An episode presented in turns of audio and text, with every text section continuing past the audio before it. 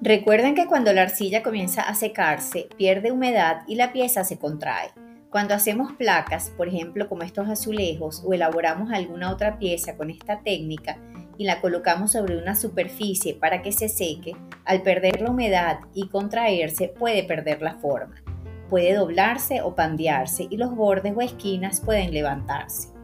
Para evitar que estas piezas, y en este caso nuestros azulejos, pierdan la forma, podemos utilizar una tabla como la que ven en la imagen y colocarla sobre las piezas mientras éstas se secan. Luego de varias horas o al día siguiente, las piezas se descubren, se voltean y se coloca nuevamente sobre ellas la tabla. Repetiremos este procedimiento hasta estar seguros que las piezas ya no perderán la forma y que ya están relativamente secas.